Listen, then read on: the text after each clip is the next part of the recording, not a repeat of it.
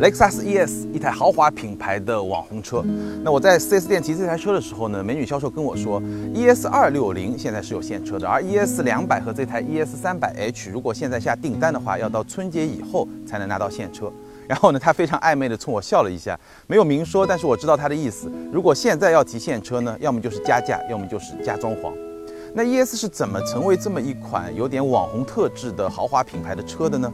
其实 ES 的产品定位是一个比较特别的这么一个定位，它的车身的尺寸是介于宝马三系、奥迪 A4 和奔驰 C，以及宝马五系、奥迪 A6 和奔驰 E 级这两个级别之间。然后它的价格，ES 两百不到三十万，基本上它的竞争对手就是 A4 三系和 C 级，而 ES 三百 H。它的价格是在四十万上下，所以它的竞争对手就已经到了宝马的五系、奔驰的 E 级，而且是五三零和一三百。所以呢，今天这期节目里面，我也会以宝马五三零和奔驰一三百，包括 A 六比较高动力版本的这么一个车型为标准来试驾这款车。那我们先来看这个车的外观。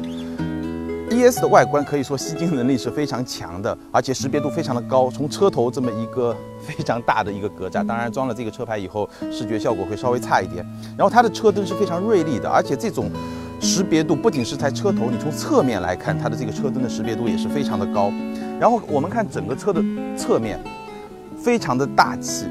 但是呢，又不像它的那些长轴距版的德国竞争对手那样，可能有时候又会跟更高级别的一个车型产生一个混淆。它整体是非常的和谐，然后一个舒展的一个状态，而且有很丰富的设计细节。比如说我们看到这个轮毂，它其实是一些有立体的造型，然后有一个层次的一个变化。包括说这个后视镜，哎，这个后视镜是有几种不同的材料，然后对撞产生的。然后我们看它整个腰线的这个锐利识别度也是很高，包括它这儿有个小小的尾翼。然后呢，它的尾灯跟头灯一样，无论是在侧面还是从尾部来看，都是有很强烈的这种识别度的。所以整体而言，ES 的外观可以说是一个非常有吸粉能力的这么一个造型。可能不喜欢它的人看都不会看一眼，但是呢，喜欢它的人就会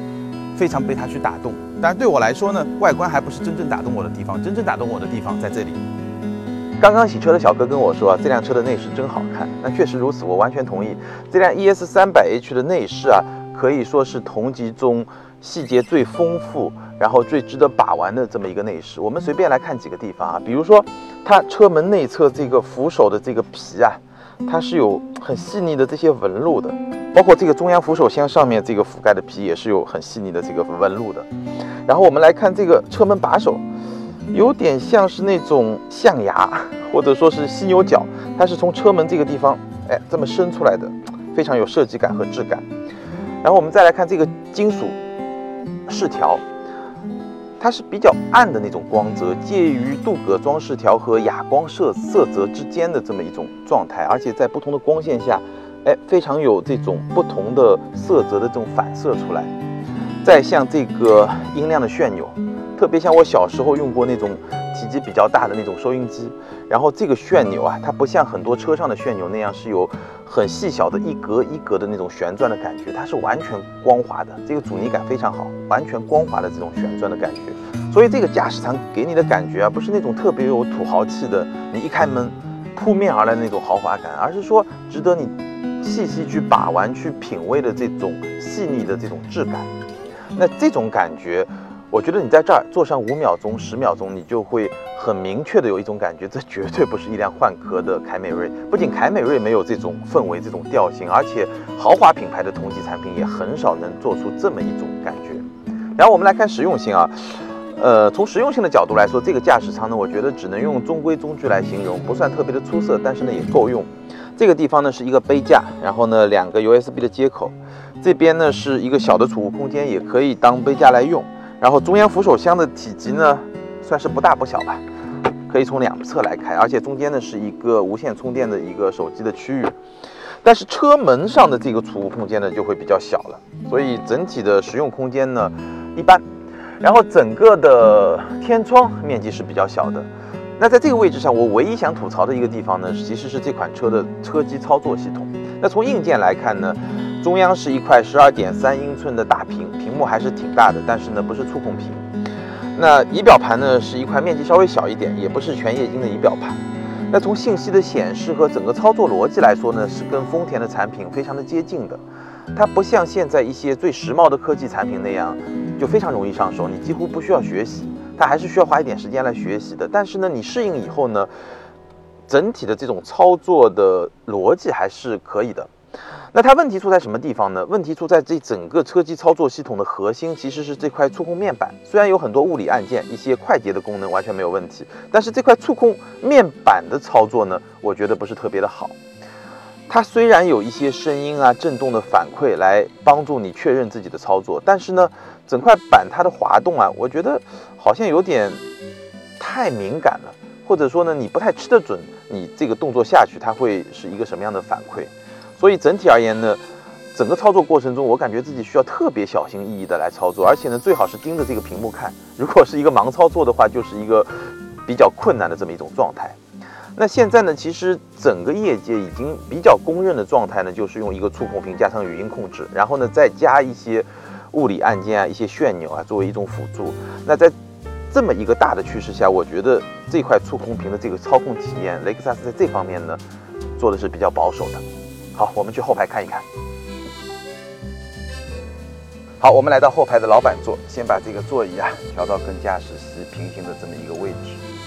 那我们可以看到后排的腿部空间还是非常的充裕的，基本上是介于长轴版的奔驰 C 级和长轴版的奔驰 E 级之间，所以还是一个比较充裕的状态。那头部空间呢，相对来说就没有那么充裕了，差不多有三指左右吧，但是也够用。然后我们来看坐垫，其实这个坐垫下方因为装了电池，所以它的厚度呢不是特别的厚，但整个乘坐的感受还是和前排一个非常接近的状态。而且它的这个坐垫的长度啊非常充分，对腿部的支撑是非常有利的。这个靠枕，嗯，也还不错。然后它的中央呢有一个不大不小的一个隆起，坐在中间的这个座位呢，我刚才坐了一下，其实头部空间呢会稍微有一点点顶。如果你的身高比较高的话，我们来看中间的这个扶手，哇，那么多按键，非常丰富的功能，有座椅加热。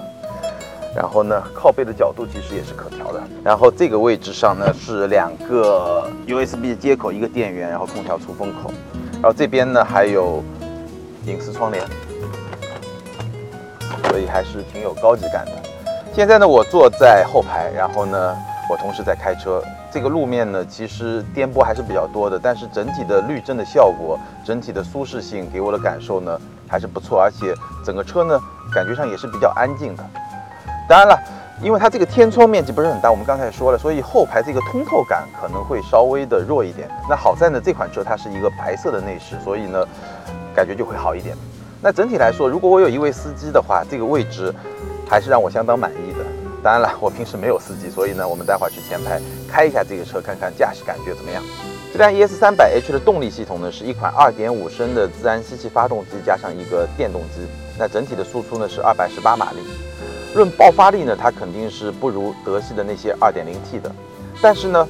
它的起步非常的轻快，这个当然是得益于电动机的这么一个输出的特性，而且整个加速的过程，从静止一直到八十一百，非常的线性，动力的提升非常的线性，没有任何的那种顿挫感。当然这一切是比较熟悉的，因为这套动力系统跟我们体验过的凯美瑞混动的动力系统是一样的。那真正让我感觉到比较有点意外的呢，是这款车的操控的特性。首先说它的转向，这款车的转向跟我们想象中一款注重舒适性的行政级轿车的转向的设定呢，其实是不太一样的。它的转向的手感呢是中性，可能还要稍微偏重一点点。那比我们习惯的奥迪啊、沃尔沃啊，甚至某些宝马车型现在普遍比较流行的偏轻的转向，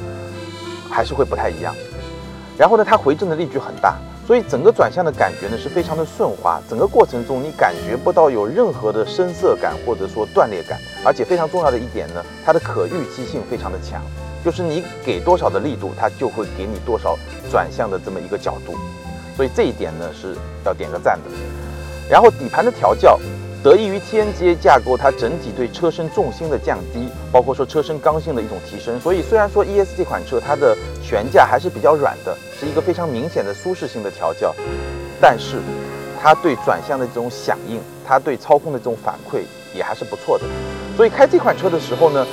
首先你能非常明显的感觉到，这就是一款五米一款比较大的车，但是呢，与此同时呢，如果你是用一种比较从容的状态去驾驶的话，你其实要在高架上或者高速上把这款车开得比较快，也不是一件难事。当然了，这款车并不适合激烈驾驶，这是毫无疑问的。那它的刹车的特性呢，其实跟它动力输出的特性是比较接近的。怎么说呢？就是刹车的响应首先是比较快，你轻轻的点刹车，它就会有反应，而且整个刹车的响应的线性也是做的不错的。但是当你真的需要全力制动的时候呢，其实它刹车的绝对的制动的表现呢，其实反而是比较一般的。但这个可能跟它的这个车的定位是有关系的。所以整体而言呢，这是一款可以让你开得非常舒服的车，也可以让你比较从容的开得比较快的车。但是呢，它并不是一款适合飙车的车。大概就是这么一种状态。最后再来说一下它的 NVH 的表现。ES 这款车对震动的隔绝可以说是做到了同级中也是比较领先的这么一种状态，当然比凯美瑞领先就会更多一点。那对噪音的控制。胎噪和风噪的控制都是相当不错，所以整个驾驶上还是非常的安静的。发动机的声浪呢会传进来，我刚才也说了，包括电动机的声浪、内燃机的声浪，甚至你都能听得比较清楚。而且你可以通过这种声浪的变化来感知到它动力的变化。但是你能感觉到这种发动机的声浪多多少少是经过一些梳理的，它不会是那么原始的状态，而是哎经过一些调理然后传进来这么一种状态。所以整体而言，这款车，但我说的是 ES 三百 H。这款顶配车型，它的 NVH 的表现是相当不错的。总结一下，雷克萨斯 ES 300h 两个亮点：第一，它的质感非常的出色，有非常丰富的可感知的设计细节；第二，在驾驶和乘坐两个层面，它都能让你觉得非常的舒服。一个槽点，车机操作系统。那其实 ES 在这个市场里面是一个非常特别的存在，它的那些德系竞争对手可能有更加出色的性能。更好的驾驶乐趣，更强的豪华的氛围，或者说是更强大的科技感，但是那都是一些出色的机器，而这款车它更像是一个私人管家，总能够把你照顾得非常的贴心，非常的舒服。那在我看来呢，ES 三百 H 这个车款才是 ES 车型最佳的一种表现方式。但有些朋友可能会觉得这款车是不是太贵了？